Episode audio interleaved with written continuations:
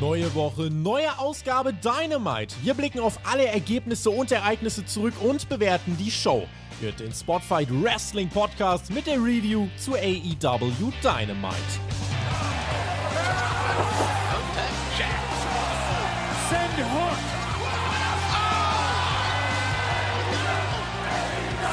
Fighterfest. Klappe die zweite. Es ist große Highwoche All Elite Wrestling, geprägt von Käfig und Stacheldraht. Das ist die Dynamite Review bei Spotfight. Wir sind live auf YouTube.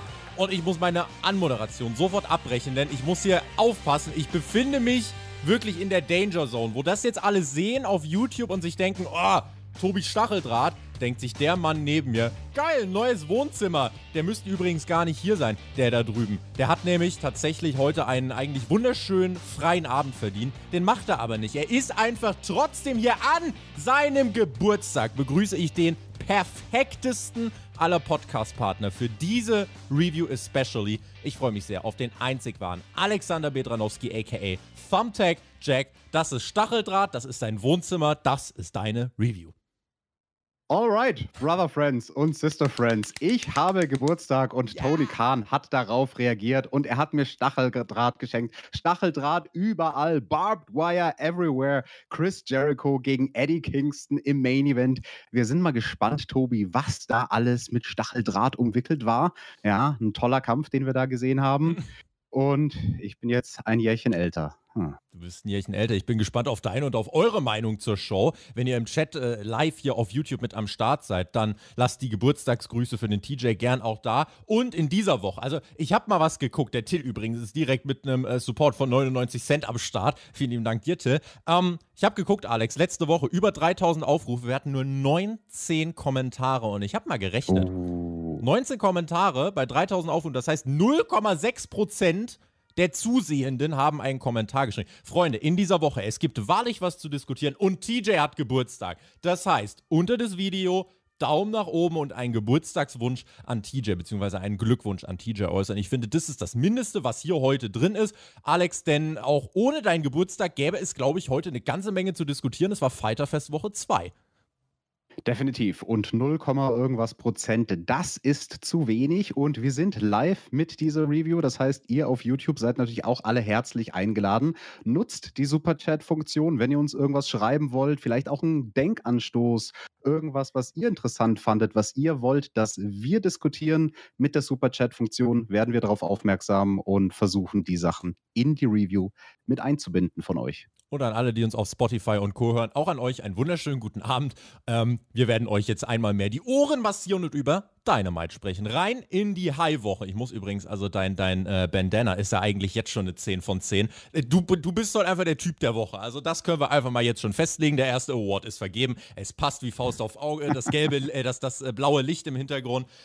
TJ einfach absoluter King. Absoluter King. Und guckt euch mal die Wand hinter ihm an. Wir gehen rein in diese Ausgabe mit Darby Allen gegen Brody King. Ein Matchup wie gemacht für Darby. Der muss im Endeffekt kassieren und aufs Maul kriegen. Und das hat er auch gemacht. Und Brody King ist ein ziemlich gutes Monster, wenn man ihn lässt. Das hat man hier gezeigt. Und der hat den Darby aber wirklich geragdollt, so heißt es ja so schön. Das heißt, wie eine Puppe durch die Luft geschmissen das sah teilweise echt so ein bisschen aus wie Mord, oder? Ja, definitiv. Also das war ein interessantes Match, was wir hier im Opener gesehen haben mit Darby gegen Brody. Das war ein bisschen so, wie wenn du einen kleinen süßen Delfin hast, der lustig, fröhlich in der Gegend rumhüpft, gegen so einen dicken Blauwal. Und der Blauwal setzt sich halt einfach irgendwann auf den Delfin drauf und dann ist eigentlich auch Ende Gelände. Ähm, Darby nutzt dann irgendwann äh, einen Gürtel, um Brody auf den Boden zu kriegen, weil anders schafft er es nicht. Zeigt seinen krassen Dive, einer der besten Topis im Business. Sein Körper gezeichnet, rote Stellen auf seinem ganzen Körper. Also Darby ist in solchen Matches mit seiner Intensität wirklich unverwechselbar. Würde ich unfassbar gern mal live sehen, weil das, finde ich, ist einfach was, was man respektieren muss, diesen Einsatz. Darby wird dann, wie bei Royal Rampage, wieder am Apron abgefangen, soll gehangen werden. Im Ring ähm, gab es dann noch im Nachhinein, nachdem Darby dann schon bewusstlos war, eine Gonzo-Bomb, aber nicht Powerbomb, sondern das war eigentlich wirklich eine Guillotine. Also wortwörtlich, weil der wurde so auf seinen fucking Nacken geschmettert und Brody King gewinnt dieses Match in einer richtig krass dominanten Art und Weise. Darby kommt ein Stück weit trotzdem bei den Fans over. Und weißt du, was ich mir hiernach gedacht habe? Hättest du hm. das mal vor dem Match von Brody gegen Mox gemacht, wäre das auch noch mal eine coolere Komponente gewesen, oder? Ja, definitiv. Vor allem, es hätte einen zeitlichen Bezug gehabt, wenn du das gebracht hättest nach der Battle Royal, weil damit hat man ja gespielt. Mit dem Battle Royal Finish, du hast es angesprochen, mit dem Sleeper Hold auf dem Apron, das haben sie ja in diesem Match auch wieder schön eingearbeitet und ja, krasser Styles Clash natürlich. Also auch ein bisschen ungewohnt für einen Dynamite Opener, mhm. dass wir so eine Art von Match haben. Also es war dadurch, dass es so dominant war von Brody die meiste Zeit, war es ein langsamerer Kampf als das, was wir normalerweise im Apron haben, äh, im Apron, im, im Opener haben. Ähm, ich bin immer noch in Gedanken bei diesem Apron-Spot, weil der ist äh, definitiv gut aufgegriffen worden in ja. diesem Match. Und ähm, ja, also da habe ich an sich eigentlich äh, nichts auszusetzen an diesem Opener. Wir könnten, wie gesagt, wenn wir wollten, nur darüber streiten, hätte das Match vor zwei Wochen vielleicht nicht mehr Sinn gemacht. Zwölfeinhalb Minuten ging das Ganze und ähm, Brody gewinnt, kriegt durch die Art und Weise Kredibilität. Nach dem Match die weitere Attacke, das ruft Sting auf den Plan. Der schreitet nach draußen, es soll den Scorpion Death Drop geben. Das Licht geht aus, wir wissen, was kommt. Malachi Black steht da und der spuckt dann quasi aus weiße Facepaint von Sting sein Black Mist. Und wer dachte, dann ist es vorbei? Nee, es ertönt nochmal die Musik von Miro, der Redeemer, der in den letzten Wochen gefragt hat, Malachi, was willst du eigentlich von mir? Willst du, dass ich dem House of Black beitrete oder willst du, dass du von mir aufs Maul kriegst? Und er kommt hier raus, auch mit einer lässigen Sonnenbrille. Also manchmal, es braucht auch manchmal wirklich nicht viel. Normal in seiner Gier, äh, ein Tanktop und eine Sonnenbrille. Ist aber trotzdem der coolste Panzer der Welt, der Mann. Und es gibt den Stardom mit Malachi, es geht in die Werbung und wir wissen nicht mehr, was passiert. In welche Richtung geht das denn, TJ? Wie hat dir das Postmatch gefallen? Das Postmatch hat mir nochmal besser gefallen als das eigentliche Match, muss ich tatsächlich sagen. Ich war sehr positiv überrascht, dass das Entrance-Theme von Miro so gut funktioniert, im Sinne von, als da die Trompeten zu hören waren, gab es wirklich eine laute Crowd-Reaction. Das war nicht nur so von wegen, yay, Miro ist da, sondern so, die sind richtig abgegangen. Die hatten Bock, Miro zu sehen. Und also dieses Theme, das trägt ihn halt auch. Der muss da gar nicht viel machen. Also da war wirklich weniger mehr. Er kommt einfach raus, wie du schon sagst, er sieht cool aus. Seine coole Musik läuft im Hintergrund.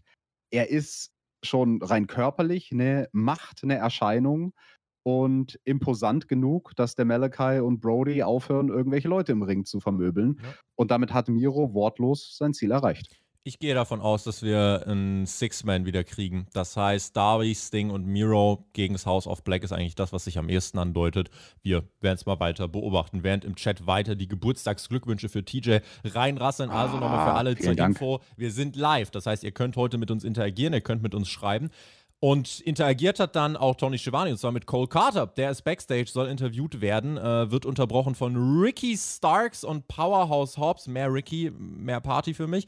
Ricky bringt nochmal das FTW-Match äh, over, was heute auf der Card steht. Wir sprechen nachher mal im Detail drüber. Lassen das jetzt mal für den Hinterkopf gerade, aber ähm, das war so die erste Note.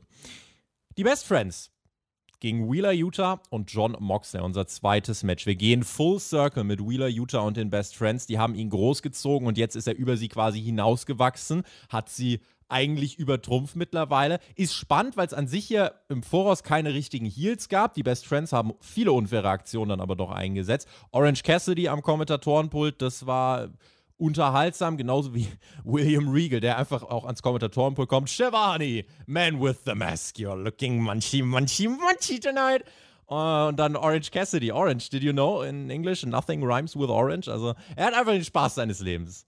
Und das Gute war aber auch, Regal hat es geschafft, Orange Cassidy overzubringen, indem er verbalisiert, dass Orange Cassidy ihn voll aus seinem Ding rausbringt. Er reißt ihn aus seinem Rhythmus raus, weil er ist irritiert. Regal ist irritiert. Er weiß nicht, was er mit diesem Mann machen soll neben ihm, der da neben ihm jetzt kommentiert mit Orange Cassidy. Soll er mit ihm Händchen halten oder, oder, oder was ist der ganze Steck von Orange mhm. Cassidy? Das fand ich äh, sehr, sehr gut von Regal. Ich hätte hier mir eine dominante Nummer gewünscht. Wer war absolut klar, wer gewinnt. Ich hätte hier kein keine Ahnung, knappes Vier-Sterne-Match gebraucht mit äh, zwölf Minuten und hin und her und hin und her und Nearfalls. Mir hätte hier fünf Minuten aufs Maul gereicht. Was passiert? Es geht zwölf Minuten. Es gibt Storytelling zwischen gerade Wheeler Utah und äh, Trent Beretta. Trent ja derjenige, der Utah damals nichts zugetraut hat. Ja, also es gibt jetzt, es ist zweischneidig. Einerseits fand ich es geil, wie die Kommentatoren bei vielen Aktionen overgebracht haben, ey, Wheeler Utah hat jetzt einen Piledriver eingesteckt, aber warum kann er auskicken und warum kann er auch ein zweites Mal auskicken? Der weiß mittlerweile, wie er sich abrollen muss, der weiß mittlerweile, wie er bei einem Cover die richtige Energie bringt. Das fand ich gut. Was ich nicht so gut fand, ist, dass er trotzdem sechs, sieben Minuten lang aufs Maul kommt und ohne Mox eigentlich nicht ansatzweise in die Nähe vom Sieg kommt. Es braucht diesen Hottag von Mox nach sieben, acht Minuten. Der räumt dann auf und am Ende kriegen sie es dann äh, letztendlich im Verbund hin. Es gibt einige Nearfalls, aber es ist dann ein schneller Pin an Chuck Taylor von Wheeler Utah, der das Match klar macht. Es war gut, dass Wheeler Utah das Ding holt. Wie hat dir dieses Format gefallen. Ich muss sagen, heute Morgen, so steht es in meinen Notizen, war ich eher so ein bisschen, oh, das, das brauche ich keine zwölf Minuten. Hier ist alles klar. Zeig mir einfach, Utah und Mox sind deutlich über den Best Friends. Was man gemacht hat, ist zwölf Minuten zu zeigen, ja, für mich ohne Moxley wäre Utah zwar tougher, würde länger durchhalten, aber gewinnen würde er trotzdem nicht. Ja, jetzt mal ganz von Utah abgesehen. Wir haben hier den World Champion gesehen in diesem Match und alleine das ist auch ein Faktor. Also der World Champion auf einem sehr competitive Level mit den Best Friends, die halt eher so untere Midcard sind. Das gefällt mir dann nicht gut. Also mhm. aus der Richtung würde ich argumentieren. Ich komme zum selben Ergebnis wie du. Das Ganze hätte kürzer sein sollen, aber nochmal aus einem zusätzlichen Grund, nämlich dass der World Champion dominanter sein muss. Mal ganz abgesehen von der ganzen Story mit Utah. Und ich denke, auf dem Papier macht man mit Wheeler Utah hier viel richtig. Es ist, ähm, oh, Pachos na, mit einer 5-Euro-Spende. Vielen Dank. Hype. Nice. Ähm, Hype, indeed. Ähm, was wollte ich sagen? Man macht mit Wheeler Utah viel richtig, rein auf dem Papier, wie man ihn einsetzt. Die Match-Ansetzung, die ergibt absolut Sinn. Ne, die Vergangenheit mit den Best Friends ist da. Ich fand auch die Momente in dem Match schön, wo den Best Friends dann hier und da mal der Geduldsfaden reißt. Das Problem mit Wheeler Utah ist halt, wenn es um Charisma geht, ist er ein schwarzes Loch. Und hätte er Moxley nicht an seiner Seite, dann wäre er der langweiligst aussehende Typ auf dem Planeten. Ich hasse den Look von Wheeler Utah. Ich hasse einfach, wie langweilig er aussieht. Ich kann dem Typen nichts abgewinnen und es tut mir leid für alle, die sagen, ja, mit dem Blackpool Combat Club, seitdem er dabei ist, jetzt wird er immer besser und besser. Rein handwerklich vielleicht, aber der Typ ist langweilig. Ich würde es nicht so drastisch sehen wie du. Ich finde, der hat schon, der hat schon ein gewisses Charisma und er kommt auch over nee. in Matches alleine. Aber Was ist das für ein Bart? Was ist das für eine Frisur? Welcher Mensch sieht so aus? Ich glaube, mit äh, einfach noch einer deutlicheren Positionierung könnte man da äh, schon mal einige Sachen richtigstellen. Hier war es halt wirklich, ne, wenn er Mox nicht hätte, hätte er länger durchgehalten, aber nicht gewonnen. Danny Garcia schaute das Match Backstage, trifft bei Death Before Dishonor am Wochenende auf Utah um die Ring of Honor Pure Championship. Wir gucken mal, wie es mit Utah weitergeht. Man hat ihn definitiv schon mal von dem Level, wo er vor ein paar Monaten war, absolut elevated, das muss man festhalten. Aber ich verstehe den Punkt, dass du sagst, ja, dass, äh, dass man da noch nicht das Maximum rausholt. Man hat schon ein paar Sachen geändert, Gear, Musik und so weiter. Ja, jetzt muss er irgendwie über den Personality-Faktor noch ein bisschen mehr kommen. Wir gucken mal, ob er da noch in den nächsten Wochen und Monaten dazulernt. Er hat ja ein paar coole Leute um sich herum. Ja, das war ein Satz, möchte ich dazu noch sagen, weil ich habe heute tatsächlich meine Freundin gezwungen, mit mir Dynamite zu gucken. Hm. Das war meine einzige Freude heute an meinem Geburtstag, wo ich einen, einen stressigen Arbeitstag ah. hatte und dann hat meine Freundin gefragt, wie kann ich dir denn eine Freude, Freude machen? Ich so, setz dich hin, guck mit mir die Show. Und bei diesem Match hat sie begonnen, die Show zu gucken und ihr erster Satz zu Wheeler Utah war, was ist denn das für ein Typ neben Mox? Oh. Also ich glaube durchaus, dass für so einen Casual-Fan, der nur alle dann und wann mal reinschaut, so ein Wheeler Utah rein vom Look her nicht funktioniert. Bei der Meinung bleibe ich. Kleines Videopaket zum Main Event von Death Before Dishonor, Jonathan Gresham gegen Claudio Castagnoli. Ich denke, wir sind uns einig, besser 90 Sekunden hier, als dafür ein ganzes Segment zu verwenden bei Dynamite. Check. Chompy der Hai war da. Gerüchten zufolge schwimmt er auch hier ab und zu so ein bisschen durch unser Layout da irgendwo bei, ich glaube bei, ja, irgendwo bei, pass auf mit dem Draht, ey. Ich habe vorhin schon mal, als ich das eingerichtet habe, wenn ich jetzt hier nach vorne fasse, komme ich theoretisch aus dem Layout raus, aber jetzt darf ich nicht nach vorne, hier könnte ich jetzt am Draht ziehen, aber das mache ich jetzt nicht, deswegen, ich muss aufpassen. Tobi, die ganzen Leute, die uns nur hören und nicht sehen, denken sich, was labern die für einen Scheiß, aber ich habe ihn gleich, den kleinen Hai, ich habe ihn, ich habe ihn an der Schwanzflosse, kriege ich ihn. Das Maskottchen der High-Woche bei Discovery war jedenfalls da. Der war bei den Kommentatoren, dann kriegen wir einen kurzen Flashback, ähm, äh, oder ich kriege den kurzen Flashback an den Jericho-Dino aus Folge 7 oder 8. Ähm, aber wir haben den High danach auch leider nie wieder gesehen. Es war Folge 5, frag mich nicht, warum ich das weiß. Nächste Woche übrigens direkt äh, das nächste Special, Alex. Äh, nach Fighter Fest 1, Fighter Fest 2, Fight for the Fallen. War, glaube ich, letztes Jahr aber auch so. Da wird AEW Geld für gute Zwecke sammeln. Äh, wir machen jetzt einfach jede Dynamite, würde ich trotzdem sagen, mit einem mit Special Name und ich baue hier jede Woche ein schönes Special Layout oder wie. Das ist gut, weil wenn wir dann mal wieder eine Dynamite haben, die keine Special-Ausgabe ist, dann ist das was Besonderes. Ja. Dann ist immer Special, egal ob Special ist oder nicht. Ich habe mich gestern sehr gefreut, TJ. Es hm. wurde ein Segment nämlich noch am späten Abend angekündigt. Eine Championship Celebration. Oh. Wusste ich gar nicht, dass eine. AEW das schreiben kann. Wie oft gewinnen Menschen Titel und sind dann erstmal gar nicht mehr da oder, wissen gar, oder wir wissen gar nicht mehr, dass sie einen Titel gewonnen haben. Hier wird wirklich, es wird eine Championship Celebration angekündigt. Die neuen Tag Team Champions, Swerve und Keith Lee, sollen hier ihre Feier bekommen. Und ich freue mich auf das Segment, denn geil, die kommen raus. Party, Luftballons, Feuerwerk, Konfetti, feiert die ab, lasst sie wie einen großen Deal aussehen. Ja, da stand auch schon alles parat. Da stand ja. ein leckerer Kuchen parat, ja. da stand ein bisschen Sekt parat. Ey, Tobi, komm, da gönne ich mir auch ah. gleich einen. Ah, Hier, ich mache mir einen auf. Ich, ich habe ja heute auch Geburtstag ja. und ich feiere zusammen mit den beiden Jungs ihren Titelgewinn von letzter Woche. Ja, äh, nachdem sie es letzte Woche nicht feiern durften, weil man keine Zeit mehr hatte, äh, diese Woche holt man es nach. Und Lass irgendwelche Hip-Hopper waren auch noch da. Ich habe keine Ahnung, wer die waren. Lass die Korken knallen. Damit war diese Geburtstagsfeier hier von dir schon 50 Mal pompöser, denn du hast kurz die goldene Flasche gezeigt und sie dann wieder weggestellt. Das hier war ein Witz. Und ich sag euch, dieses Segment war absoluter Bullshit. Warum sage ich euch das? Championship Celebration, richtig gefreut, Hype und hab gedacht, hier gibt's richtig Party und die kommen raus und wir machen eine Party und es gibt eine richtige Alter, TJ, Gott, ja. Dachte ich jedenfalls. Sie kommen raus und dann steht dort, ey, warte mal, ich habe mir, glaube ich, einen Screenshot gemacht. Dann steht da dieser wirklich maximal lächerliche, lächerliche Tisch. Kann ich ihn gerade nochmal ein, warte mal. Lächerlich. So, guckt euch das, die kommen raus. Und für diese große Feier der neuen AEW World Tag Team Champions sehen wir einen Tisch wir sehen zwei Sektpullen, wir sehen zwei Gläschen und wir sehen eine Gummibärchentorte. Ja, aber Tobi, was wollen Sie denn mit mehr als zwei Gläsern? Das sind zwei die Typen, sollen also zwei feiern, Gläser. die sind World Champions. Hallo! Was, das ja, ist ja kleiner als ein Kindergeburtstag. Damit mache ich mich doch maximal lächerlich. Selbst wenn Sie den Nichts Steve Austin machen und jeder hat in jeder ein Hand Scheiß ein Sektglas. Da. Tobi, selbst dann bräuchten sie nur vier Sektgläser. Was, was äh, zwei sind doch absolut genug. Alter, Und wahrscheinlich noch Bubbly. das absolute Billiggesöff aus dem Netto für drei Euro oder so. Da musste ich wirklich Bubbly. kurz an. Der ist hochwertiger. Aber ganz ehrlich, da musste ich kurz anhalten, weil wie lächerlich sah das aus? Was ist das denn für eine Witzfeierlichkeit? Entweder ich mach's ganz oder gar nicht. H hätte dieses Segment nicht stattgefunden, hätten die Tag Team Champions größer gewirkt als das, was hier rauskam. Was zum Fick bin ich sehen? Da werden die beiden im Ring von Tony Schiavone interviewt. Wie bei jedem anderen Scheiß, nichts im Ring, keine Balance, kein, keine Party, keine gar, kein, gar nichts. Also wenn, wenn die mich auf eine Party einladen, ist es wirklich das, das Beerdigung ist zehnmal mehr Spaß. So, Tobi. dann werden sie interviewt. Was?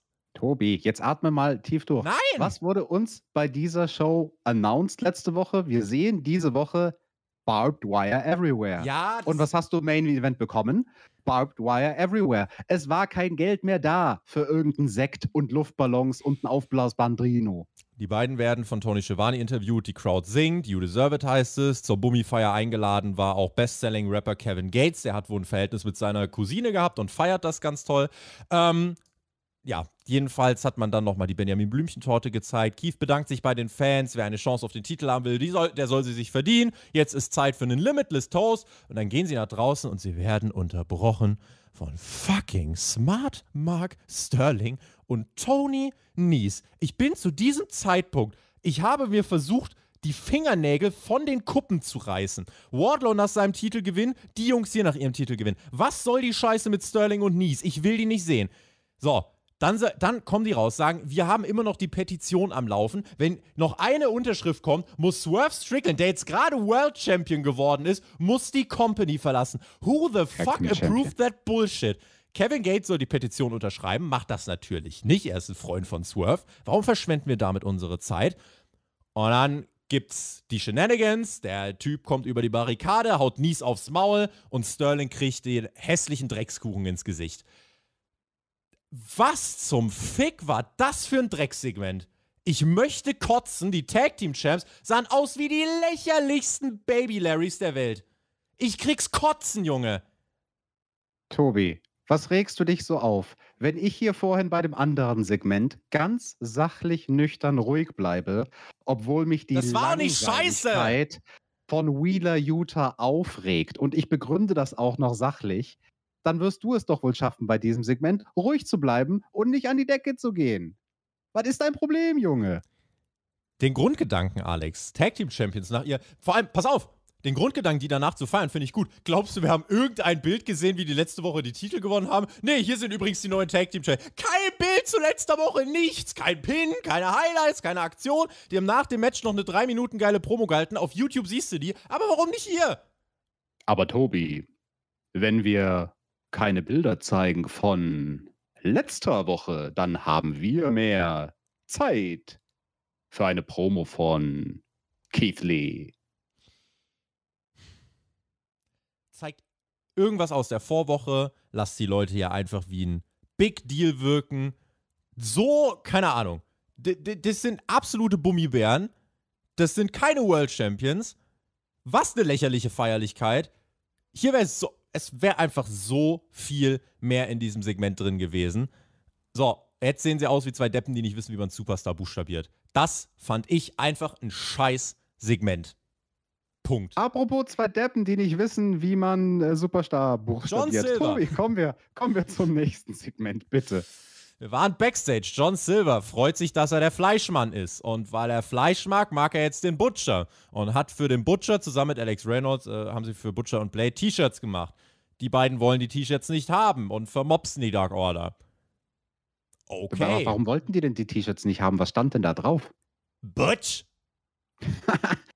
Butch. Ja. Das war ja lustig. Ein weiteres Match, was in zwei Minuten bitte passieren sollte, schrieb ich mir auf. Christian Cage und der Luchasaurus gegen die Varsity Blondes. Es geht! Exakt auf die Sekunde, zwei Minuten. Vielen lieben Dank. Der Luchasaurus räumt auf. Christian holt den Pin. Hier habe ich nichts zu beanstanden. Ja, ich weiß aber nicht, ob der Luchasaurus nichts zu beanstanden hatte. Also der hat da ja doch ein bisschen grimmig geguckt, als der Christian am Ende sich selbst eingetaggt hat oder äh, gefordert hat, dass er eingetaggt wird. Ja, damit er abstauben kann, der gute Christian. Nach dem Match passierte dann das Wichtigste. Wir haben es seit Wochen gefordert. Finally, es ertönt die Musik vom Jungle Boy. Er ist zurück. Meine Rage war etwas getilgt. Ganz wichtig für die Story. Er hatte einen Stuhl dabei. Er sah cool aus, hatte seine Jacke dabei. Hör mal auf, in diesem Stacheldraht da rumzureiben. Du schneidest dir gerade die Pulsadern auf, Junge. Wow, wow, wow, wow, wow. Wie tief er es nennt, auch Frühstück. Eine, ein cooler Look, ein schönes Comeback, eine gute Reaktion vom Publikum. Der Jungle Boy kommt nach draußen und der Luchasaurus stellt sich ihm in den Weg. Christian sagt: Ja, komm, hol ihn dir. Und der Luchasaurus guckt den Jungle Boy an und geht beiseite. Und Christian realisiert, oh shit, ich muss rennen. Und Christian muss durch die Crowd flüchten. Der Jungle Boy rennt ihm hinterher, muss unterwegs feststellen, dass er deutlich schneller als Christian ist und muss versuchen, rennend auszusehen, aber deutlich langsamer als Christian Cage zu sein, was nicht einfach ist. Sie haben es noch halbwegs gut gemacht. Flüchtet durch die Crowd, das fand ich cool. In einer perfekten Welt, TJ, lass mich das ausführen, mhm. in einer perfekten Welt. Ich weiß schon genau, was du jetzt sagen wirst. Kommen im Laufe des Abends noch ein, zwei Updates und wir sehen, was ist hier noch passiert. Bei AEW und bei Tony Khan ist so, das war der Block mit Christian und dem Jungle Boy. Sie verfolgen sich nun durch die Arena. Sobald, das sobald die Kamera da weg ist, ist dieser Block abgeschlossen. Wir werden nie wieder von diesem Segment hören. Warum nicht im Laufe des Abends noch zwei, drei Shots Backstage statt John Silver, der dem Butcher ein Shirt schenken will? Tobi. Es ist doch so einfach. Ah, haben wir eigentlich bei dem Segment davor gesagt, dass der Hangman dann noch kam und der Dark Order wieder geholfen hat? Aber naja, ja. das ist ja nur unser ehemaliger das, World Aber das ist auch schon aussagekräftig, finde ich. Nee, ähm, deine Kritik, nun gut, ich kann dir die rhetorische Frage beantworten, warum macht man das nicht? Weil wir nicht im Jahre 1997 sind. Wir sind hier nicht bei Raw, wir sind hier nicht bei Nitro. Damals in den 90ern hat man sowas sehr geschickt gemacht solche Segmente dann noch weiter zu erzählen über den Abend hinweg. Aber egal, lass uns über den Turn reden vom Luchasaurus, weil das fand ich dann durchaus doch interessant. Also Christian kam ja diese und auch die letzten Wochen heraus auf der Leinwand schon mit dem abgedateten Slogan Worked Everyone. Früher war es ja so von wegen Outwork Everyone. Und aber jetzt hat er einfach jeden geworkt. Aber jetzt wurde er geworkt vom Luchasaurus.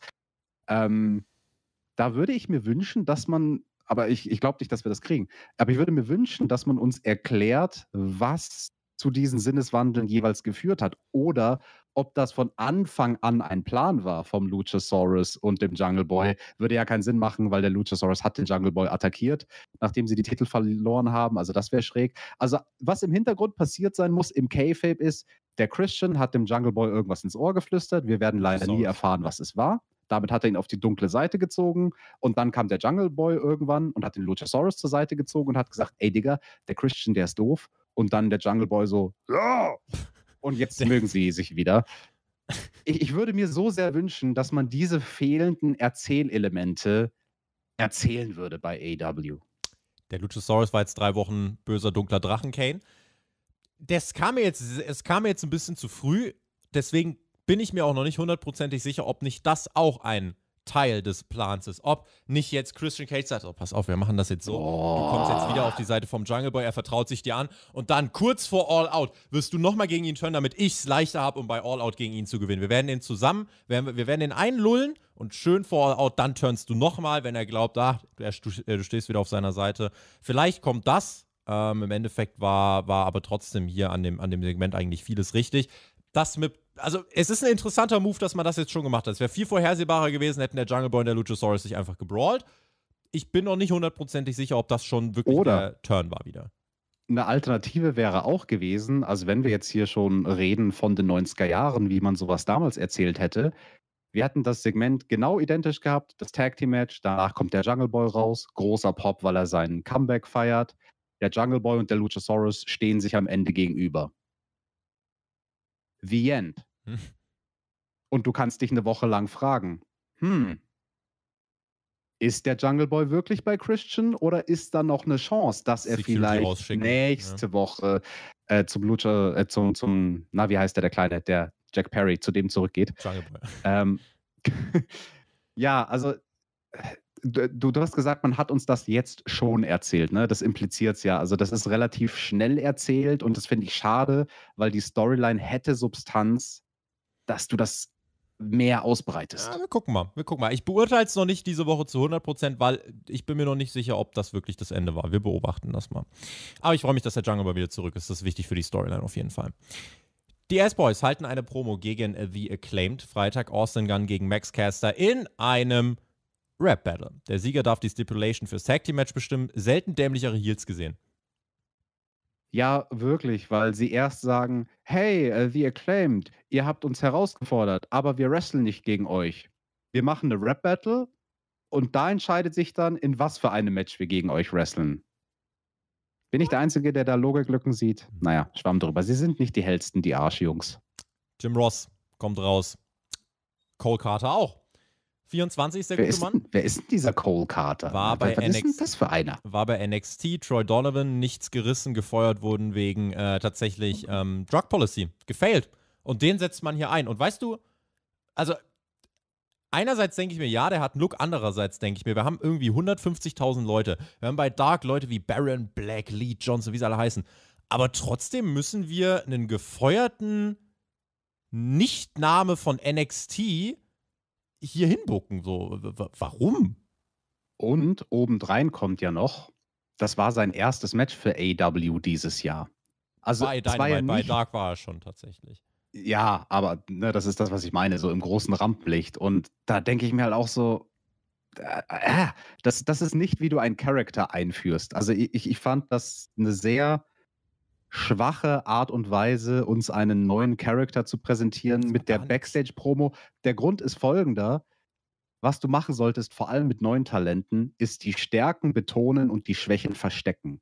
Der Typ cuttet keine gute Promo. Das erste, was wir heute von ihm am Abend gesehen haben, war eine unglaublich hölzerne Promo. Und dann hast du vor allem also Ricky Starks noch auf der Gegenseite, ne? Und da fällt das noch mehr auf. Natürlich, da fällt ja. das noch mehr auf im Gegenspiel mit Ricky Starks. Also wirklich das schlechteste Level von so NXT-Leuten, die vorher noch nie gewrestelt haben, die vor ihrem Performance Center-Aufenthalt noch nie eine Promo gecuttet haben und genauso klang der Typ. Ähm, nee, also ganz, ganz schrecklich langweilig. Also es, es gibt nur einen Menschen auf dem Planeten, der langweiliger ausschaut als dieser Cole Carter und das ist Wheeler Utah. Ricky Starks kam raus und ich sag dir, warum ich trotzdem insgesamt äh, fand, dass Cole Carter als Gegner okay war. Denn Cole Carter hatte so diesen Look, wo man einfach sagt, ja, der sieht ganz gut aus, aber er hat nicht diesen X-Faktor.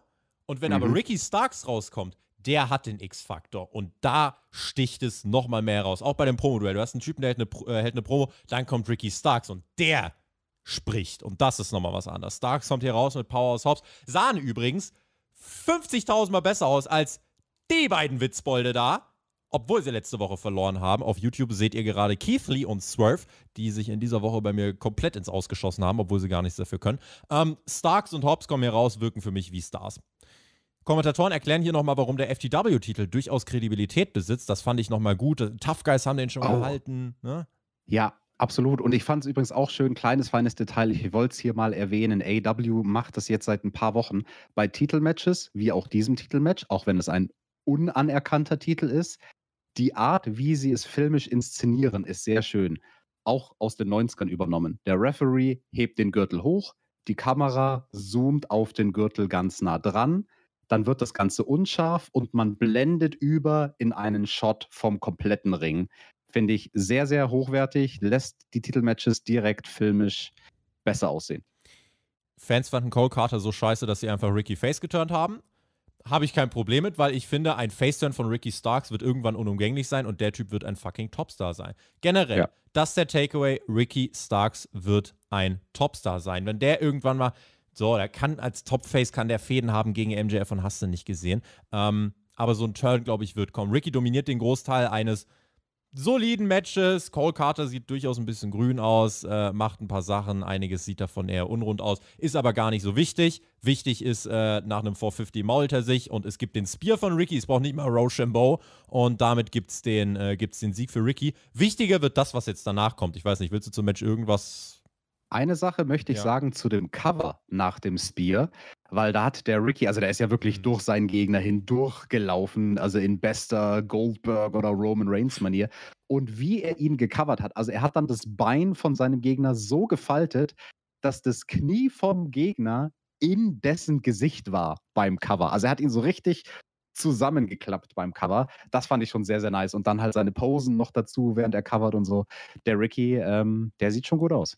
Undertaker schreibt gerade, er hat gedacht, dass Ricky Starks äh, und Power Hobbs sich hier beschweren, dass sie letzte Woche die Tag Team Titel nicht gewonnen haben. Dazu haben wir gar nichts gehört, da haben sie auch gar nichts zugesagt. War Von wegen illegaler Mann, also mm. das war ja ein mhm. Thema, was du angesprochen hattest. Oh, war, ich glaube, es war Ricky, der gecovert wurde. War der eigentlich der legale Wrestler? So, da hätte man was draus machen können, aber hat man nicht. Und ganz ehrlich, ich finde es okay.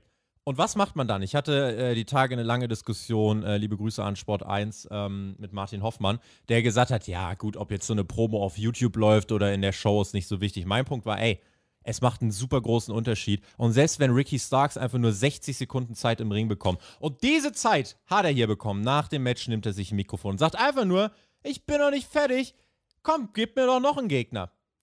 Danhausen kommt heraus und äh, fordert ein Match. Und dann Ricky, ja, aber nicht diese Woche. Crowd boot. Ja, was denn? Ihr könnt es doch nächste Woche im TV gucken. Geile Line. Und dann macht der Danhausen noch nach. Ich habe auf Twitter schon einige gesehen, die gesagt haben, oh, das war so eine kleine Rock-Vibes wieder.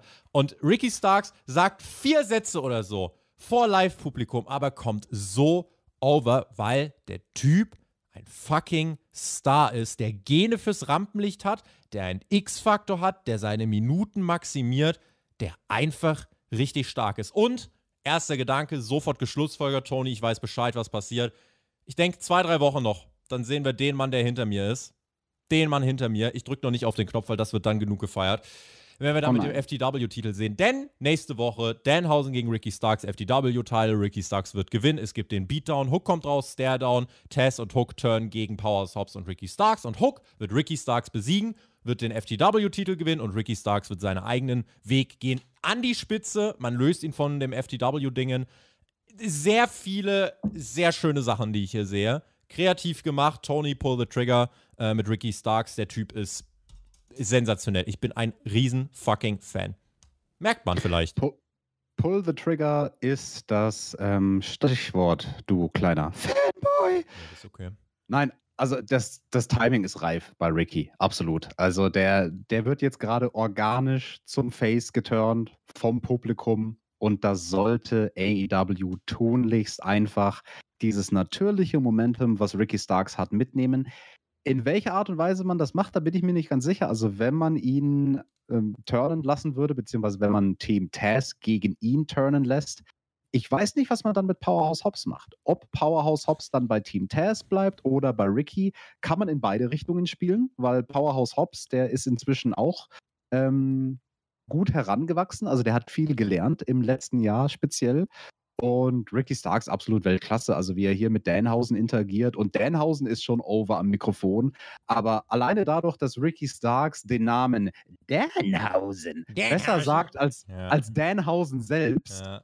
Also das war schon wirklich, wirklich stark. Und also jeder, der da sagt Rock-Vibes, konnte ich da in dem Segment wirklich verstehen, ja. Und wer hat es euch vor über einem Jahr schon gesagt? Ja.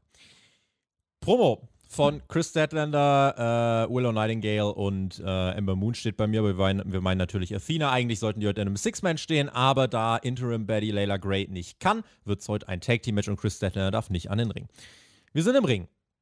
Interview. Tony Schiavone mit FTR. Die kommen heraus, auch sie. Super over, kein Kuchen, kein Tisch, kein Sekt und sie wirken einfach wie die größten Tag-Team-Stars der Welt. Ja, warum sollen die auch einen Kuchen kriegen? Die haben nicht letzte Woche einen Tag-Team-Titel gewonnen. Ich sag dir gleich mal was, die haben ein ganz anderes Achievement. Die haben hier einen Aufbau zu bestreiten für das Wochenende. Sie werden ein 2 out of 3 Falls Match gegen die Briscoe Brothers bestreiten bei Death Before Dishonor. Problem ist, der Sender hat verboten, TBS, Discovery verbieten, die Briscoes im TV zu zeigen. Die möchten das nicht, die halten die für asozial. Alright. ähm, und FTA muss das Ding also selber aufbauen. Sie tun, was sie konnten. Wir haben schon YouTube-Promos gesehen und dann haben wir diese Promo hier bekommen. Und oh mein fucking Gott, die wurden hart gefeiert. Und dann kommt Harwood, nimmt das Mikrofon, nachdem äh, Wheeler ein bisschen was sagt und spricht über eine emotionale Geschichte. Hat gesagt, äh, es gab da mal so ein Mädchen, was, äh, was sich so ein bisschen, ja, was mal beim Doktor dann war, der hat sie dann abgehört und hat dann festgestellt, als er hier so ein bisschen abgetastet hat, oh, die, die hat keinen, keinen regulären Herzschlag, irgendwas stimmt da nicht. Äh, aber ist noch nicht so schlimm, wir machen das erstmal beim Kardiologen. Dann sind sie zum Kardiologen gegangen und der hat sich das angeschaut und hat festgestellt, ja, also da unten im Herz ist ein Loch drin. So, und es gibt zwei Möglichkeiten. Entweder das Loch bleibt, dann wird das in wenigen Jahren dazu führen, dass äh, sich das Kind einer Operation am offenen Herzen unterziehen muss. Option 2 ist, wenn alles gut läuft, wenn sie viel kämpft, wenn sie sich reinhängt, dann geht das Loch wieder zu und äh, sie kann normal ihr Leben weiterleben.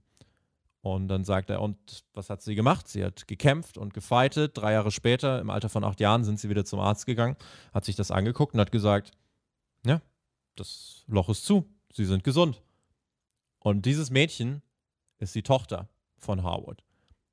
Und er hat gesagt, und wenn die so kämpfen kann, dann kann ich das auch. Dann werde ich mich nicht beschweren, dann werde ich mich reinhängen. Beim Pay-per-view am Wochenende werde ich kämpfen wie ein achtjähriges Mädchen. Gänsehautline, Mhm. was eine geile Promo. Auf so vielen Ebenen war das einfach wow. Ich war richtig geflasht. Absolut. Also dieser eine Satz von Dax, der hat gesessen. I'm gonna fight like an eight-year-old girl. Wenn du das aus dem Kontext reißt, ergibt der Satz natürlich gar keinen Sinn. So, hä, was? Große Männer und die reden davon, so, so zu kämpfen wie ein achtjähriges Mädchen.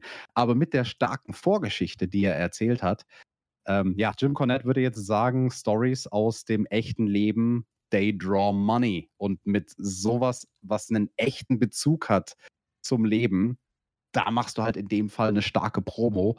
Und wie du schon gesagt hast, harte Challenge für sie. Ne? Ihre Gegner sind nicht im TV zu sehen und sie müssen jetzt versuchen, ein Match aufzubauen. Da muss Fall viel Hirnschmalz reinwandern. Also das kann ich dir aus eigener Erfahrung sagen. Das ist eine schwierige Challenge. So eine Art Promo zu machen, wenn dein Gegner nicht am selben Ort ist oder wie in diesem Fall halt nicht auftreten darf in der TV-Sendung. Und also absoluter Jackpot einer Promo von FTR. Eine Anmerkung wollte ich dir jetzt noch da lassen, quasi, weil so ein bisschen äh, noch ein Achievement erreicht worden ist. Was glaubst du denn? Also, FTA ist ja auf Platz 1 in den Tag Team Rankings, ne?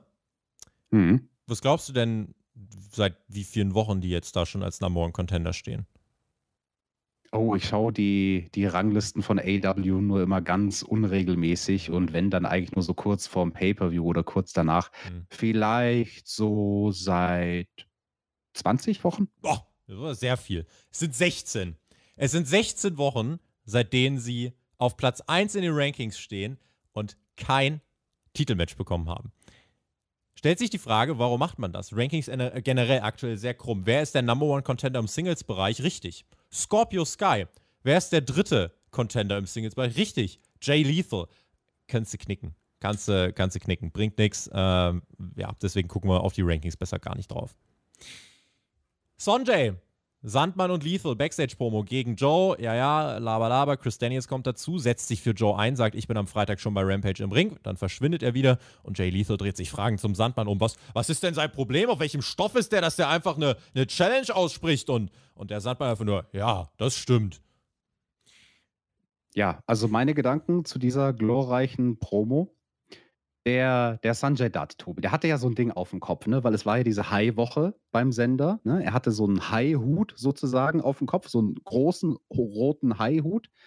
Und selbst mit dem war er immer noch einen ganzen Kopf kleiner als der Sandmann. Der ist so groß, dieser Inder. Und so stark. Jade Cargill ist auch groß und stark, war hier mit Kiara Hogan gute Reaktion bekommen. Hip-Hop-Star Jermaine Dupri war auch mit am Start. Warum nicht? Atlanta, Staat der Dichter und Sprachgesänge, ein bestimmt ganz okay. cooler Typ. Cargill hält dann einfach eine komplette Face-Promo. Sie ist aus Atlanta, ihre Familie ist da, sie wird heute vollen Einsatz geben.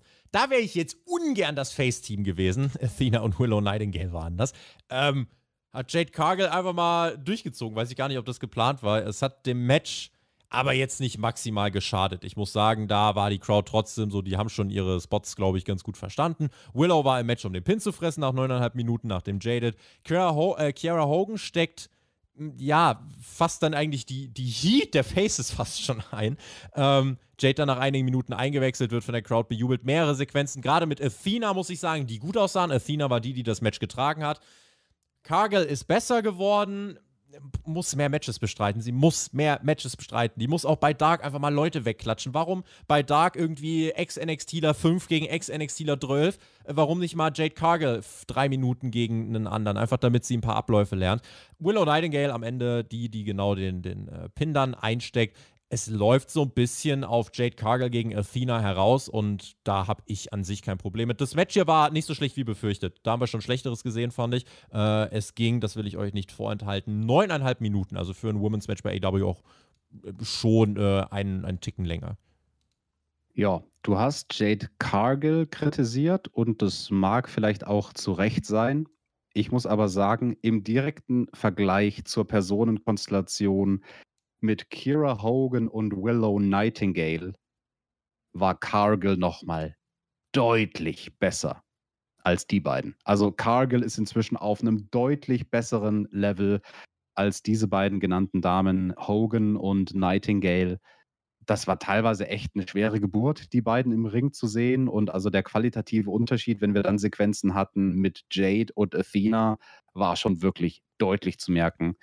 Das Moveset von Willow Nightingale gefällt mir gar nicht, ähm, wie sie da über ihre Gegnerin drüber rollt und Low Cross Body und so diese ganzen plumpen Aktionen, weil sie halt auch irgendwie so einen plumpen Körper hat. Aber die hat ein bisschen äh, Charisma, äh, finde ich. Die ist so sympathisch, die kann man, die kann man gut knuddeln, glaube ich. Ja, aber die ist zu aufgedreht. Also die ist zu. Magst du nicht so, so aufgedrehte Frauen? Ja, wie, wie soll ich sagen? Also nicht, dass sie jetzt furchteinflößend sein sollte wie ein Kane im Jahre 1997, aber vielleicht ist ernst vor. zu nehmen. hier, hier ist ein schönes Bild für euren Kopf. Das könnt ihr euch jetzt mal vorstellen. Wie Willow Nightingale sich Ich die hab Kane-Maske Musik dazu aufsetzt. noch im Kopf, wie sie da rausläuft. Puff. Oh, herrlich. herrlich. Nein, also wa- was ich versuche zu sagen ist, sie, sie könnte halt ein bisschen ernster bitte sein. Ich kann sie nicht ernst nehmen. Ich kann sie nicht als Competitor ernst nehmen. Deswegen funktioniert sie bislang für mich Oh. gar nicht, aber wirklich Nullinger in der Damendivision und Kira Hogan ist auch echt nicht gut. Ähm, Jade Cargill macht einen coolen Spot mit so einem Pump Handle Slam, wo sie Athena dann quasi mit einem Rückwärtssalto auf ihren Bauch wirft. Das fand ich ganz cool. Und ja, Athena gegen Cargill werden wir bekommen. Cargill prominenter und mehr over als Women's World Champion Thunder Rosa. Apropos! Thunder Rosa wird ihren Titel kommende Woche verteidigen gegen die Frau, die sie in Japan besiegte, gegen Mio Yamashita. Die äh, gute Thunder Rosa hat das nämlich Backstage nochmal klargestellt.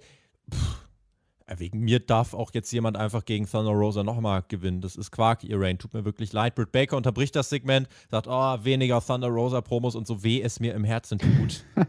sie hat jetzt halt echt nicht ganz unrecht. Und dann kündigt sie an, ja, Jamie Hader und ich, wir bestreiten bei Rampage ein Tag Team Match und das war's dann da eigentlich auch. Thunder Rosa kommt im Moment eigentlich bei keiner Sache, die sie tut, gut weg, finde ich. Leider. Nee. Nee, vielleicht sollte man den Titel wechseln lassen an Willow Nightingale. die dann wirklich als Kane raus. Ich muss nachher mal ein bisschen mit Photoshop rumspielen. Das kann ich jetzt nicht in meinem Kopf lassen. Ich muss das sehen. Ich brauche das Visual dazu. Wir geben euch äh, nicht das Visual, aber wir massieren euch in die Ohren, was in den nächsten äh, Tagen noch so bei AEW abgeht. Oh Gott, Fest langsam, Tobi. Langsam. Fighter Fest eh Rampage nach zwei. Butcher und Blade gegen Hangman und John Silver. Lee Moriarty gegen Dante Martin. Britt Baker und Jamie Hader in Tag Team Action. Austin Gunn gegen Max Cassidy im Rap Battle. Und Jay Lethal gegen Christopher Daniels. Am Samstag bei Death Before Dishonor. Ring of Honor Pure Championship Title. Daniel Garcia gegen Wheeler Utah. Ring of Honor World Champion, äh, Women's World Championship Title. Serena Deep gegen Mercedes Martinez. Briscoes gegen FTR. Two out of three falls. Ring of Honor World Tag Team Title. Willow Nightingale gegen Allison Kay. Samoa Joe gegen Jay Lethal. Ring of Honor Television Title. Einer geht noch. Ring of Honor Six-Man Tag Team Title. The Righteous gegen Dalton Castle und seine Boys. Habe ich gesagt, einer geht noch. Hier kommt Runde 3. Nächste Woche bei AW Fight for the Fallen. Folgende Ansetzung: Thunder Rosa gegen Mio Yamashita, AW Women's World Championship und Ricky Stark gegen Denhausen, FTW World Championship Title. Mehr Matches Äh. erfahren wir am Samstag bei Ring of Honor. Diesen Nachschub, den fand ich ganz furchtbar schrecklich am Ende vom Card Rundown. Das war dann nochmal so verwirrend nachgeschoben. Und noch mehr Matches zu der einen Show, über die wir gerade geredet haben, von der anderen Liga, die am Wochenende dann Pay-Per-View hat, erfahrt ihr bei der anderen Show von uns. Und also was zum Teufel. Naja, zumindest Ah. ist Willow Nightingale zu sehen bei Death Before Dishonor, aber halt im Buy-In. Also ich hätte ja jetzt gesagt, wenn Willow Nightingale dort auftritt, dann bin ich bereit, Geld auszugeben für Death Before Dishonor. Aber ich kann sie ja gratis sehen im, in der Pre-Show. Ja, sie ist, glaube ich, tatsächlich in der Pre-Show. Schade eigentlich. Vielleicht, äh, ja, aber beim nächsten Pay-Per-View. Denn Tony Khan hat heute im Media Calls zu Death Before Dishonor gesagt, dass sie äh, sowohl für AEW als auch für Ring of Honor ein großer Future Star sein kann. Wir wünschen äh, alles Gute. Einige würden sagen, gute Besserung. Mehr Matches also dann bei Ring of Honor. Dass man Ring of Honor jetzt nicht mehr bei Dynamite aufbaut, finde ich übrigens gut. Man macht das jetzt tatsächlich vermehrt bei Rampage. Was mit den Rampage-Quoten passiert, ist aber jetzt auch gerade kein Geheimnis. Die äh, sind gerade mehr Kopf an Kopf mit NXT 2.0 unterwegs. NXT 2.0 auch eine ganz spannende Show. Also das, aber das ist, macht also macht mir tatsächlich mittlerweile fast mehr Spaß als Rampage, einfach weil es äh, nicht, nicht ganz so vorhersehbar ist. Aber das ist nicht unser Thema. Ähm, aber ja, letzte Dynamite 4 Ring of Honor Pay-Per-View, nicht zu viel Ring of Honor, das ist der Punkt, den ich machen wollte. Aber dennoch ein bisschen was an Ring of Honor. Also das war auch so ein interessanter Takeaway, den ich hatte, weil ich heute mal wieder zum ersten Mal seit langer, langer Zeit mit meiner Freundin zusammen Dynamite geguckt habe. Und also die ist wirklich der Inbegriff von einem Casual-Fan. Die schaut echt nur alle dann und wann mal rein. Und einer ihrer ersten Kommentare, nachdem sie gesagt hatte, dass Wheeler Utah unglaublich langweilig aussieht, war, hä, wa- was ist das für eine Liga? Von, von, von was für einer Liga sind die jetzt? Da war doch jetzt neulich erst Japan. Und was ist jetzt dieses Roh? Sind, sind das Veganer? Rohkost? Das muss was, was, was werden. Gerade bei dem Wetter ist ganz schlimm, wenn es roh ist. Aber also, ja, meine Mama sagt, bei dem Wetter kein Hackfleisch kaufen. Das ist unglaublich. Aber Tobi. Roh wird es jetzt im Oh. Main Event. Da gibt es Gewalt Aufs und Maul, Blut. Junge. Der Main Event, das Geburtstagsgeschenk für. Thumbtack Jack. Der Grund, warum ich hier die ganze Zeit aufpassen muss, mich nicht aufzuschlitzen und warum TJ nicht drauf warten kann, sich die Pulsadern aufzuschneiden. Barbed Wire everywhere. Und was habe ich gesagt? Ich habe letzte Woche gesagt, das Mikrofon von Justin Roberts wird in, in Stacheldraht sein. Das Mikrofon von Justin Roberts war Stacheldraht. Ich habe dich letzte Woche gefragt, und was wird mit der Überall. Ringglocke sein? Und dann haben wir gesagt, die Ringglocke, die wird auch aus Stacheldraht du sein. Alles, gesehen. Tobi. Ja, alles. Alles war aus Stacheldraht in diesem Match. Auch aber Ruby No Soho. Barbed Wire, no Rope Barbed Wire war es nicht. Nee. Also, äh, ne, Ruby Soho, die war auch nicht aus Stacheldraht, aber die hatte vielleicht ein paar Nieten an ihrer Jacke dran. Nein, ähm, die Ringseile waren umwickelt in Stacheldraht und an den Pfosten war Stacheldraht und es Oh, waren Pfosten. Stacheldrahttische in Ja. den Ringecken und ein Stacheldrahttisch außerhalb vom Ring und also ganz viel Zeug aus Stacheldraht, inklusive eben dem lustigen Stacheldrahtmikrofon von Justin Roberts. Und es Ähm, gab ja. noch, das haben wir die ganze Show über gesehen, einen Käfig. TJ. Oh ja. Und zwar hing der Da aber nicht über dem Ring, normalerweise. hinterm Nee, Publikum. da kommen die Haie rein normalerweise in den Käfig. Und der hing im Publikum. Den konnte nee, man Quatsch, relativ die oft Menschen kommen in den Käfig, damit sie vor den Haien sicher sind. Ach, DJ, du hast was rede ich denn? Ja, de- dein Bubbly ist dir nicht gut bekommen. ah, die- Bubble. JAS kommt raus, aber auch nicht alle. Und die werden in diesen Käfig gesperrt und die gehen da auch relativ easy rein. Wer dachte, der Käfig an sich ist das lächerlichste, beziehungsweise nee, lächerlich war, dass der Käfig ein Schloss hatte, weil das war maximal unnötig. Lustiger war eigentlich nachher nur noch der Auftritt von Ty Conti, über den wir dann noch sprechen werden. Ruby Soho steuerte den Hai-Käfig und hatte den Schlüssel und die Fernbedienung, um den Käfig eben über die Crowd zu hängen. Dann kommt der Ja, ja, den, den Schlüssel hat sie bestimmt ausgetauscht für den Fall, dass sie jemand angreifen würde. Mhm. Gut, wie man das noch versucht hat zu retten. Der Painmaker, Chris Jericho, kommt raus mit Floyd. Auch Floyd war Barbed Wire, wenn sich das jemand Natürlich. gefragt hat. Eddie Kingston mit seinem herrlich dämonischen Grinsen besessen, der freute sich. Das war seine Woche, das große Ende der Fehde, was uns promotet worden ist. Und wir alle wollten hier natürlich den großen Payoff für Eddie Kingston sehen. So, und dann gehen wir in das äh, Match rein mit Eddie Kingston, der das Mikrofon von Justin Roberts nimmt, Jericho übers Gesicht latzt und sagt: You're gonna bleed Shark Week. Wenn es jemand overbringen kann, dann Eddie Kingston. Bei neun von zehn Leuten wäre das so: Oh mein Gott, du Cringe-Boy. Aber hier hat es äh, funktioniert. Es gab viel Stacheldraht, es gab direkt Blut.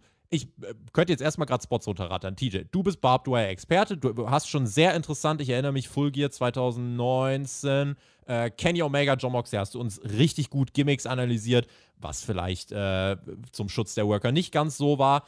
Hier war definitiv auch echter Stacheldraht dabei. Ich kann mir nicht anders erklären, dass die sich da so heftig verhangen haben. Denn das muss man sagen, die haben sehr schnell sehr viel geblutet und die hingen wirklich mit ihrem Körperfleisch in Stacheldraht. War ja überall. Ja, richtig. War auch schwierig, nicht im Stacheldraht zu hängen. Also rein visuell, als man so den Ring das erste Mal gesehen hat, da war ich mir nicht so ganz sicher, ob das alles echt ist. Vielleicht sah der Stacheldraht, also ich meine jetzt speziell den an den Ringseilen, dadurch fake aus, dass es einfach sehr viel war und dadurch, dass er sehr, sehr wirr gesponnen war, also jetzt nicht in irgendwelchen schönen geraden Mustern, sondern einfach hier ist ein Haufen Stacheldraht. Flop. Schöne gerade Muster. Ich, ich bin mir sehr sicher, dass fast alles in diesem Match real war an Stacheldraht. Das ist generell so ein Irrglaube. Ga- Ganz, ganz viele Fans, die ja, die halt eben nur den Fanblick haben und nie selbst im Ring standen. Woher sollen sie es auch wissen? Viele solche Leute gehen dann davon aus, ja, da, da wird ganz viel gefaked in solchen Matches. Da, da wird so viel gefaked, wie es nur irgendwie geht. Wird es nicht. Also alleine der Aufwand, alleine der Arbeitsaufwand, das Zeug zu faken, ist den Aufwand meistens nicht wert, falls hier irgendwas nicht echt gewesen sein sollte an Stacheldraht. Dann war es der um die Ringseile. Da wurde Chris- Jericho dann einmal reingeworfen. Und wenn ich er wäre, finde ich, wäre das durchaus legitim zu sagen, hey, für den Spot, ich will mich da so richtig reinwemsen, aber ich will nicht so richtig aufgeschnitten werden. Können wir deswegen die eine Stacheldrahtseite bitte irgendwie faken? Könnte ich mir vorstellen, aber alles andere war echt. Also da besteht kein Zweifel, weil wenn die da reingefallen sind, hast du die Schrammen überall am Körper gesehen. Vor allem bei Eddie Gibt es Kingston. eine Möglichkeit, safe in Stacheldraht zu fallen oder ist einfach take it or leave it? Puh, es ist ein Glücksspiel. Äh, es hängt sehr mit dem Winkel zusammen, wie du da reinfällst Mhm. und ob, ob die Gefahr besteht, dass die Konstruktion, in die du fällst, irgendwie reißt. Also das ist bei No-Rope Barbed Wire Matches das Gefährlichste, wenn du dich da in so eine von diesen Seilen, äh, Seilseiten Mhm. sozusagen reinpfefferst und dann reißt die ganze Ringseite runter und du fliegst aus dem Ring und da, das ist dann total unkontrolliert. Deswegen war ich ja fast froh, dass sie hier nicht ein No-Rope Barbed Wire gemacht haben, sondern, also wenn die, der Stacheldraht um die Seile ist, dann ist es, egal ob der Draht echt ist oder nicht, deutlich, deutlich, deutlich sicherer, da reinzufliegen, als zum Beispiel bei einem No-Rope Barbed Wire Match. Deswegen, der Jan hat es auch gerade nochmal im Chat geschrieben, wenn ihr mehr Insights und Details wissen wollt. Der TJ hat ein Buch geschrieben, schaut mal in der Beschreibung. Meine Kämpfe heißt das, hat auch eine Website, gibt es als Hörbuch, gibt es als E-Book, gibt es gedruckt. Und der TJ schreibt euch, wenn ihr die gedruckte Variante bestellt, auch eine schöne Grußbotschaft rein. Ähm, da gibt es also sehr viel was? zu Deathmatches. Ja, was denn? Tobi, weil ich Geburtstag habe, da mache ich den Leuten auch noch ein Geburtstagsgeschenk. Wenn Ah. irgendjemand bestellt, heute Abend noch oder sagen wir bis, bis morgen Abend, bis Ah. Freitagabend, dann packe ich euch sogar noch eine Autogrammkarte Ah. dazu. Da kriegt ihr eine Signatur ins Buch Boah. und eine Autogrammkarte oben drauf. The Whole Nine Yards. Meine Homepage. Der Link ist in der Description. Gönne der TJ soll. Und einer der 10, äh, 20, 30 Einsendungen kriegt sogar ein Stück Stacheldraht vielleicht noch reingelegt ins Buch. ähm, Habe ich auch noch im Keller rumliegen. die, haben, die haben hier auch wirklich harte Spots rausgehauen. Also Hurricane Runner auf dem Barbed Wire Tisch. Äh, Eddie Kingston hing da auch minutenlang drin, weil er wirklich sich da irgendwie raus, raus äh, äh, ja, klambüstern musste. Dann sind sie nach draußen gefallen, Superplex durch so einen Tisch. Also ganz viele ganz harte Spots. Dann kam Ty Conti. Und dieses Match, äh, Ty Conti war für dieses Match, was der Fingerpoke auf Doom für die WCW war. Sie kommt nach draußen, braut sich mit Ruby Soho, sieht absolut furchtbar aus. Meine Au ich wollte meine Augen in den Kuchen von Swerve schmeißen. Dann Also diese Schläge, die sie da Ach, gemacht hat, die auf, Tai nee. Conti, auf, auf die Schulter von der Ruby. furchtbar. Dann kommt NRJ nach draußen, will den Safe machen für Ruby, nur um dann doch zu turnen und an der Seite von Ty Conti zu stehen. Sie schnappen sich den Schlüssel von Ruby und holen die Konstruktion runter, den Käfig. Ty Conti steht am Käfig, versucht mit dem Schlüssel aufzuschließen. Kommentatoren merken relativ schnell, scheiße, kriegt sie nicht hin. Und sagen, oh, da, vielleicht hat ja Ruby den Schlüssel getauscht. Diesen Call, top notch. Wer auch, ich weiß nicht mehr, wer genau das war. Ich Jim könnte- Ross. Jim, Jim Ross.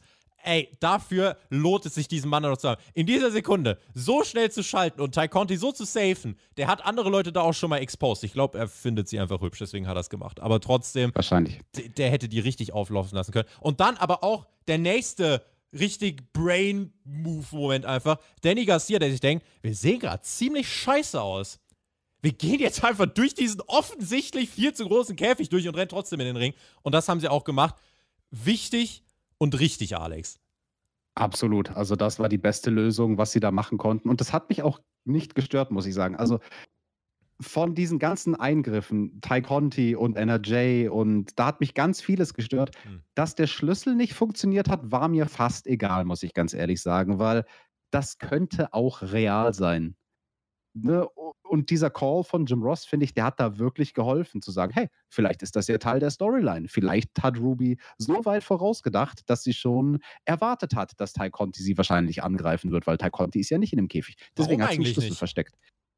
Die ist doch auch Ja, Teil der JAS. Ist eine gute Frage, Ja. definitiv. Und ähm, ja, ich habe ja letzte Woche schon gesagt, die NRJ und die Thai, die hätte man auch alle in diesen Käfig sperren können. Also das war vorhersehbar, dass hier mit NRJ was passiert. Ich habe den Moment des Turns gehasst. Das ist die schlimmstmögliche Art, wie du jemanden turnen lassen kannst. NRJ rennt raus, um Thai zu sagen, halt nein, hau die Ruby nicht. Sie überlegt zwei Sekunden und dann haut sie die Ruby. Quatsch. Ja. Warum? Ja. Also, also wenn sie vorher schon Ja, unter einer Decke waren, die Thai und die NRJ, dann ü- ergibt das überhaupt keinen Sinn. Nee. Dann ist es einfach nur geekig im Sinne von, haha, wir verarschen jetzt das Publikum für einen Moment. Ich tue so, dass ich sage, hey, attackiere sie nicht und dann attackiere ich sie selbst. Hoho, wie smart. Das ist totaler Bullshit. Und andersrum wäre es aber auch Bullshit, wenn NRJ im K-Fape sozusagen erst im Moment, wo sie da runtergerannt war, entschieden hat, was ist sie für ein Fähnchen im Wind? Wenn es zwei Sekunden braucht, wo sie sich denkt, halt nein, du darfst sie nicht hauen. Ach, Moment, weißt du, okay, doch, wir hauen sie, ich mach mit. Also ganz, ganz schrecklich inszenierter Turn zum Kotzen, wirklich. Und hier waren wir nun im Sports Entertainment. Es gab den 4, on, äh, 4 gegen 1 Beatdown gegen Kingston. Ortiz, Castagnoli und Wheeler Utah machen den Safe. Es gibt einen Exploder Suplex gegen Jericho durch den Barbed Wire Tisch. Jericho mit dem Kickout. Codebreaker gegen Eddie. Kickout. Jericho fiel ein Stacheldrahtstuhl ins Gesicht. Lions Salt gekontert. Backfist von Kingston 1, 2. Ich dachte, das ist es. Kickout. Mehr Stacheldraht, mit dem wirkte Kingston Jericho, nimmt ihn in den Stretchplum. Ich dachte, das ist es. Nein, ist es nicht, denn Sammy Guevara, der vor ein paar Wochen von einem Käfig gestürzt ist, der Spot hat im Nachhinein überhaupt keinen mehr gejuckt und jetzt ist er auch einfach wieder da und es wird auch keine Rolle mehr spielen, dass er von dem Käfig gestürzt ist. Ist da. Warum der dann auch nicht als Teil der JS in dem Käfig war, verstehe ich auch nicht. Kommt raus, kickt Eddie Kingston. Judas Effekt mit Barbed Wire gegen Kingston. Eins, zwei, drei. Eddie Kingston muss zählen, dass er ausgenockt ist. Fünf Sekunden. Handgestoppte fünf Sekunden später steht Eddie Kingston auf. Sie bekommen den Call, wir müssen nach Hause gehen. Sie gehen einfach nach draußen. Jericho wehrt sich nicht. Sie gehen nach draußen. Übrigens, Sammy Guevara geht natürlich auch nicht durch die nicht mit Stacheldraht bemaschte Seite in den Ring, sondern zwingt sich einfach ohne was zu sellen, einfach so durch den Stacheldraht äh, an einer Ringseite durch, weil den juckt das eh alles nicht. So, dann gehen nach dem Match Eddie Kingston und Jericho einfach direkt nach draußen und führen ihren Spot aus, in dem Eddie Kingston Jericho in eine Holzspinnennetz-Stacheldraht-Konstruktion wirft. Und das war die Show. Und ich denke mir, Bro, what the fuck? So, was, äh, wem hat das weitergeholfen? Mit dem Moment, wo Ty Conti rausgekommen ist, Alex, war das Match, was vorher unique war, was schon irgendwie für mich funktioniert hat. Ab dem Moment war es Quatsch. Und dazu kommt, warum gewinnt Eddie Kingston dieses Match nicht? Geht's jetzt weiter? Können wir bitte irgendeinen einen Auftragskiller für Sammy organisieren, der den einsperrt irgendwo? Also, da, das hatte Heat, das Finish. Das hatte Heat. Das war Sports Entertainment Overbooking. Das war ein Match, wo Leute in dem Käfig, das war ein Match, wo es einen Käfig gab und am Ende trotzdem alle eingreifen. Das will ich bei AEW nicht sehen. Ja, die Kritik verstehe ich. Also, das darf man durchaus sagen. In diesem Barbed Wire Everywhere Match ging es bergab ab dem Moment, wo wir die ganzen Eingriffe gesehen haben. Ja. Vorher war es durchaus unique und absolut solide geworkt. Hat mir, finde ich, Spaß gemacht, das Match zu gucken. Ähm, ich fand es ganz besonders schlimm am Ende, dass man keine Zeit mehr hatte und dass man dann so rushen musste, um nach dem Match den Spot mit Chris Jericho noch zu bringen, dass er in dieses Spider-Web außerhalb des Ringes fällt. Das ist dieses Problem, was wir so oft haben bei AW. Wir hatten es erst letzte Woche, wo wir einen Titelwechsel haben. Wir haben neue Tag Team Champions und wir haben nur noch 20 Sekunden Zeit. Okay, genug Zeit, um den Leuten die Titel in die Hand zu drücken. Sie sind neue Champions. Goodbye, bis nächste Woche. Und hier so, oh, wir haben noch 20 Sekunden. Okay, wir gehen auf den Apron. Bumm, du kriegst einen Schlag. Ah, Hiptos in den Stacheldraht. Ah, Chris Jericho liegt im Stacheldraht. Sehen. Nie wieder. Ja, und, und wir sind off the air. Also ja. damit nimmst du den ganzen Impact. Also das, das wäre so wichtig, das letzte Segment nicht zu overbooken. Und das passiert so oft bei AW. Das Problem ist ja nicht, wie zum Beispiel, keine Ahnung, bei WrestleManias in der Vergangenheit, wo dann Matches davor, also im früheren Teil der Card, zu lange gehen und dann muss irgendein Match gestrichen werden, damit noch Zeit ist für ein Main Event. Bei AW, die anderen Segmente, die halten sich ja alle an ihre Timeslots. So, sie gehen pünktlich zu der Uhrzeit, die sie geplant haben, mit dem Main Event an den Start, aber innerhalb des Main Events machen sie dann zu viel, sodass der letzte Moment nicht wirken kann. Nicht nur diese Woche, sondern auch ganz oft in der Vergangenheit. Und das ist so schade. Ende der 90er hätte man gesagt, da hat jemand den Hogan gezogen. Warum? Hogan hat das nämlich auch mal gemacht. Wenn er ein Match verlieren sollte, war, oder hat er gesagt, nee, aber du kannst mir danach aufs Maul hauen. Er hat dann komplett ohne Sinn und Verstand das Match gewonnen und hat danach aufs Maul gekriegt. Hier auch. Was hat Jericho dieser Sieg gebracht? Ich weiß nicht, das will ich ihm nicht unterstellen. Ich könnte mir vorstellen, er hat gesagt, ich will den Painmaker nicht verlieren lassen. Warum ist er dann der Painmaker nicht einfach fucking Chris Jericho? Das war die Nacht um Eddie Kingston, der jede Woche over ist, wo man legit argumentieren kann, dass der auch gegen John Moxley zum Beispiel bei All Out als World Title Contender gehen könnte, wenn CM Punk nicht fit ist. Warum verliert der hier? Verstehe ich nicht. Warum ist der ja. nicht das große Ding? So, das bringt ihm gar nichts, dieses 50-50 am Ende. Und ja, deswegen, vielleicht um die Sache wirklich nochmal klarzustellen, weil, weil das sagen eine, oder wir, wir lesen das ja des Öfteren, äh, so von wegen, ja, hier, ihr wünscht euch doch einfach nur bei AEW, dass die eine bessere WWE werden. So, ich sag euch folgendes: Ich wünsche mir bei AEW ein paar Faktoren von, von WWE. Was wünsche ich mir? Ich wünsche mir Videopakete, Produktion. Ich wünsche mir Videopakete, Produktion, Feuerwerk, Stages. Gut, das macht WWE jetzt nicht mehr, aber haben sie mal gemacht. So, The Best of WWE, was die richtig gut konnten. Was ich, ähm, mehr möchte, ist eine Storyline-Präsenz. Ja, ich will einfach eine dynamischere und abwechslungsreichere Storyline statt nur Post-Match-Brawls und Interviews. Und ich will auch mal nur fünf statt zwölf Minuten Best Friends gegen Moxley und Wheeler Utah. Was ich auch, ne? in, äh, das ist gar keine große Kritik, das ist immer noch ein gutes Match, aber kleine Optimierung. Was ich in gar keiner Form irgendwie haben will, sind overbookte Fuck-Finishes. Davon habe ich in den letzten über zehn Jahren als Wrestling-Fan wirklich genug gesehen. Und damit muss AEW nicht anfangen. Ich weiß nicht, also das war auch kein Tony Khan-Booking hier. Das war Quatsch-Booking. Also Tony Khan hätte sich irgendwas anderes, glaube ich, normalerweise, denke ich, einfallen lassen. Keine Ahnung. Hier, das Booking wurde von irgendwas beeinflusst. Ich weiß nicht von was. Ich kann nur spekulieren. Es wurde von irgendwas beeinflusst und es hat dazu geführt, dass dieser Main Event keinem weitergeholfen hat und für mich wirklich am Ende leider eine Enttäuschung war und eine ziemlich bittere Pille. Ich bin sehr gespannt auf eure Meinung. Keine Ahnung, geht es jetzt weiter mit Sammy gegen Kingston? Habe ich aber keinen Bock drauf, ehrlich gesagt. Gibt es noch ein Match? Gibt es nochmal Kingston gegen Jericho? Ich weiß es nicht, aber das wäre die leichteste Variante gewesen, um Eddie Kingston gegen Jericho gewinnen zu lassen. Punkt. Ja, ich möchte noch was sagen zu dem Overbooking, weil ich finde es in solchen Situationen dann immer sehr interessant, auch hinzugucken und sich zu fragen, wie hätte man es denn besser machen können? Also wenn man schon diese Route einschlagen wollte, und das wollte man offensichtlich, dass es irgendwelche Eingriffe gibt, man kann das ja reduzieren mit den Eingriffen. Die Jungs in dem Shark Cage, dass die da rausgekommen sind, hat dem Ganzen nicht geholfen. Also, dass dann für einen kurzen Moment 10, 11, 12 Leute da rumbrawlen, weil sich auch noch der Lockerroom leert mit den ganzen Babyfaces, das war viel zu viel. Man hätte viel mehr Fokus auf das Comeback in Anführungsstrichen von Sammy legen können, wenn Sammy der einzige Heel gewesen wäre, der in den Ring kommt, weil er halt nicht announced war für die Show. Deswegen wird er niemals in Käfig gestellt oder in Käfig gesteckt. Man hätte versuchen können, dass Tal Conti irgendwie an diese Apparatur kommt von, von, äh, von Ruby Soho, um den Käfig runterzulassen, aber dass sie daran schon scheitert. Also man hätte es so machen können, dass die vier Jungs im Käfig gar keine Möglichkeit gehabt hätten, rauszukommen, dann hätte auch das Gimmick funktioniert. Also das ist ja auch das, was dich hier so wütend macht. Und ich sehe es gerade an deinem Gesicht, Tobi, ne, dass man sagt, hey, äh, es gibt einen Käfig, aus dem gibt es kein Entkommen. Und dann entkommen die Leute. Sowas regt einen immer auf bei solchen Stipulations. Und es hätte problemlos Mittel und Wege gegeben, die Anzahl der Run-ins zu minimieren.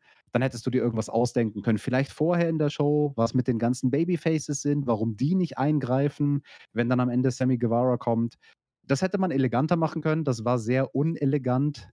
Ähm, Spoiler: Jim Cornette wird in seiner Review zu Recht sagen, das war lazy Booking. Da hätte man was draus machen können.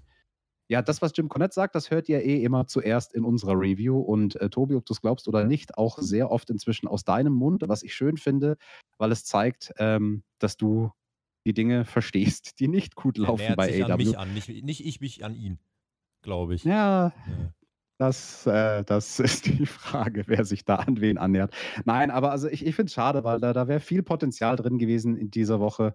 Vielleicht kommen wir damit langsam zum Fazit. Ähm, ja. Opener war durchaus interessant. Opener war eine andere Art von Match. Es war nicht der typische Opener mit Brody King gegen Darby.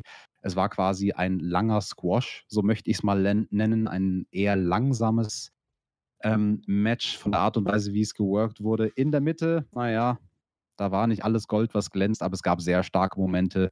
Ricky Starks, allen voran die FTR-Promo. Und Danhausen war auch da, das war auch ganz gut. Ähm, ja, und der Main Event, ähm, da wäre mehr gegangen. Das sind so meine Gedanken. Kurz gemischte Gefühle. Ähm, eher etwas unter, unterdurchschnittlich, ein bisschen enttäuscht einfach gewesen am Ende. Ich habe gedacht, ach komm, Main Event schreibt sich doch von selber. Naja, wenigstens Ricky Starks, Pull the Trigger, FTR, absolutes Highlight. Frauen waren okay. Der Tisch, der Sekt, die Torte. Ach, jetzt. Absoluter Bullshit. It. Nein, das regt mich auf. Das war Was ein Quatsch. Die sahen aus wie Bubis, Mann. Wenigstens hatten die einen Kuchen. Ich habe Geburtstag und ich habe keinen Kuchen. Ja, und damit siehst du cooler aus als die. Besser kein Kuchen als so eine halbgar hingekackte Scheiße. Ja, also ich sehe besser aus als der Sterling mit dem Kuchen im Gesicht. Das ist ja wohl mal klar. Auch das. Damit, wir wollen eure Kommentare an alle, die jetzt auch noch im Live-Chat sind. Gerne den Daumen nach oben da lassen. Und Challenge. Wir hatten letzte Woche 19 Kommentare bei 3000 Aufrufen. Nur 0,6% haben mit uns interagiert. Findet ihr uns wirklich so scheiße? Schreibt uns doch Sind mal. wir bitte. so langweilig? Schreibt uns Sind in die wir so Kommentare langweilig? zur Show und bitte gratuliert jetzt jeder, der diese Review hört, mal den TJ. Ich glaub's ja wohl nicht. Wir wünschen euch einen fantastischen Abend, äh, eine fantastische Restwoche. Baldes Wochenende. Genießt, erholt euch. Ich sag jetzt äh, auch gar nicht mehr so viel. Ich mache jetzt hier einen Deckel drauf, drücke jetzt auf den Knopf fürs Outro, dann kann TJ noch ein bisschen was sagen. Und dann äh, würde ich sagen, beenden wir es für heute. Nächste Woche ist wieder Dynamite, aber nee, ist nicht. Fight for the Fallen. Mal gucken. Es wird auch bestimmt ganz toll. Wir freuen uns auf euch. Wir machen das Beste draus. Ich bin raus, verbleibe mit GW. Genießt Wrestling. Danke fürs Zuhören, fürs Zusehen. Stay safe. Tschüss, TJ. Die Schlussworte. Alles Gute nochmal. Brother Friends und Sister Friends, der Tobi, der ist mir so wütend. Ich glaube, der hat für diese Woche genug von AEW. Deswegen die Rampage Review, da suche ich mir irgendeinen anderen Partner. Da will ich nicht mehr das, das ganze Gemecker anhören vom Tobi. Da kriege ich ja schlechte Laune. An meinem Geburtstag will ich keine schlechte Laune haben. Ich trinke jetzt noch ein bisschen Bubbly. Und es verabschiedet sich Team TJT. TJT.